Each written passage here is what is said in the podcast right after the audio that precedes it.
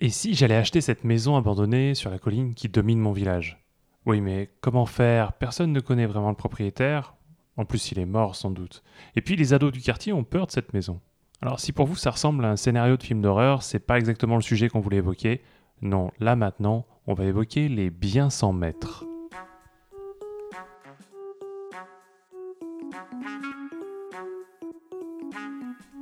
Bonjour, c'est Marian et bienvenue dans ce nouvel épisode du podcast FAQ Immobilier. L'émission qui suit concerne l'ensemble des Français qui veulent acquérir ou maintenir une bonne culture générale de l'immobilier, de ses pratiques, de ses dangers et de ses opportunités, comme aujourd'hui dans le cas du bien sans maître. Oui, parce qu'on en parle parfois à la télé ou dans les médias. On parle de ces biens qui n'ont pas de propriétaire et qui donc peuvent être rachetés pour beaucoup moins cher que leur valeur habituelle. En ce moment, par exemple, j'ai sous les yeux un article sur la Corse Rogliano en Haute-Corse. Et donc on a des témoignages du genre mère de famille, elle vient d'acquérir une grande maison, elle a payé 10 000 euros seulement à la mairie pour une ruine en plein cœur du village. En échange cependant, elle devra euh, faire de en faire sa résidence principale et réaliser des travaux de réhabilitation bah, ça, à hauteur de 200 000 euros sous 5 ans.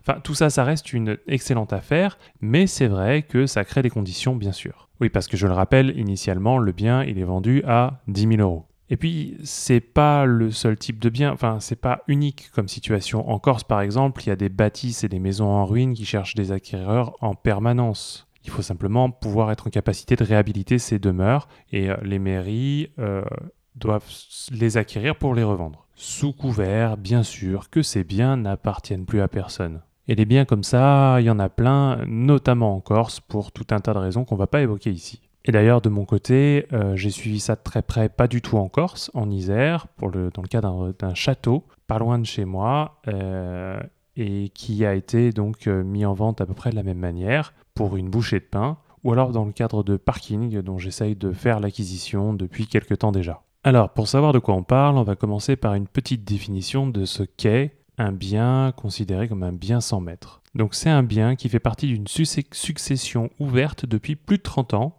et pour laquelle aucun, aucun successible ne s'est présenté. Aucune personne donc qui est potentiellement un héritier. Ou alors, c'est un bien qui concerne un immeuble qui n'a pas de propriétaire connu et pour lequel depuis plus de trois ans les taxes foncières n'ont pas été acquittées ou ont été acquittées par un tiers. Alors il me semble qu'il y a des euh, petites particularités quand on parle d'anciens propriétaires qui sont des euh, entités et non pas des personnes, comme des sociétés. Mais on va partir avec ça. Parce que nous, ce qui nous intéresse, c'est comment ça se passe pour qu'on puisse en faire l'acquisition. Bon, déjà, on ne peut pas en faire l'acquisition directement parce qu'il faut qu'il y ait un propriétaire initialement. Il y a un système juridique comme quoi si on est sur un territoire de bonne foi pendant 30 ans, on pourrait dans certaines circonstances en, en acquérir l'usufruit. Méfiez-vous, ça pue un peu, surtout sur la partie de bonne foi. Maintenant donc, si ce bien était disponible, la mairie se charge d'en faire l'acquisition avant de le revendre. Donc ça se passe en deux phases distinctes. D'abord, la commune doit constater que le bien est présumé sans maître, avec un avis à la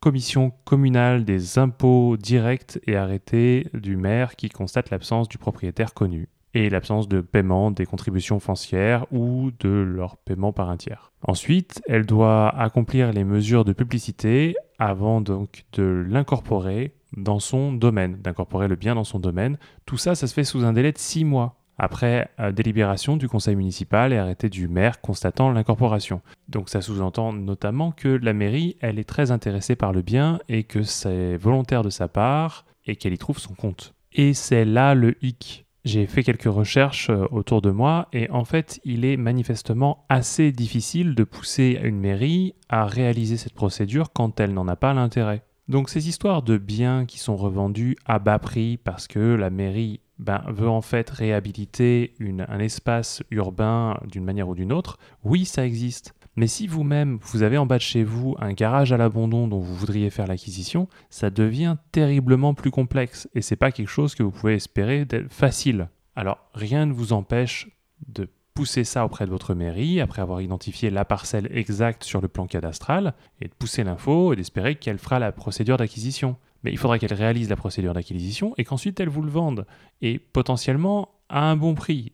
Il n'y a rien de gagné dans l'affaire. Non, là où les biens sans maître sont utiles et peuvent peut-être vous intéresser, c'est si vous êtes investisseur ou si vous habitez dans un village, notamment en Corse, où la mairie s'est déjà chargée de faire l'acquisition, elle a déjà planifié tout ça, et en fait, elle propose le bien, que ce soit une forêt, que ce soit un terrain, que ce soit un garage, que ce soit un château, que ce soit un appartement ou une maison. Alors, est-ce qu'on peut en conclure des stratégies? Moi, je dirais oui et non. Parce que si vous faites une recherche sur Internet automatisée à partir du moment où un nouveau bien 100 mètres apparaît, peut-être que vous verrez apparaître euh, des, choses intéressantes. Mais en vrai, si vous aviez fait la même recherche avec un prix au mètre carré assez intéressant, voire imbattable, eh bien vous auriez eu les mêmes résultats qui apparaîtraient automatiquement dans votre boîte aux lettres. Donc oui, c'est intéressant, c'est intéressant de savoir comment ça fonctionne, mais ce n'est pas euh, un objectif à cibler précisément parce que ce n'est pas ciblable. D'ailleurs, il serait assez intéressant qu'on réfléchisse ensemble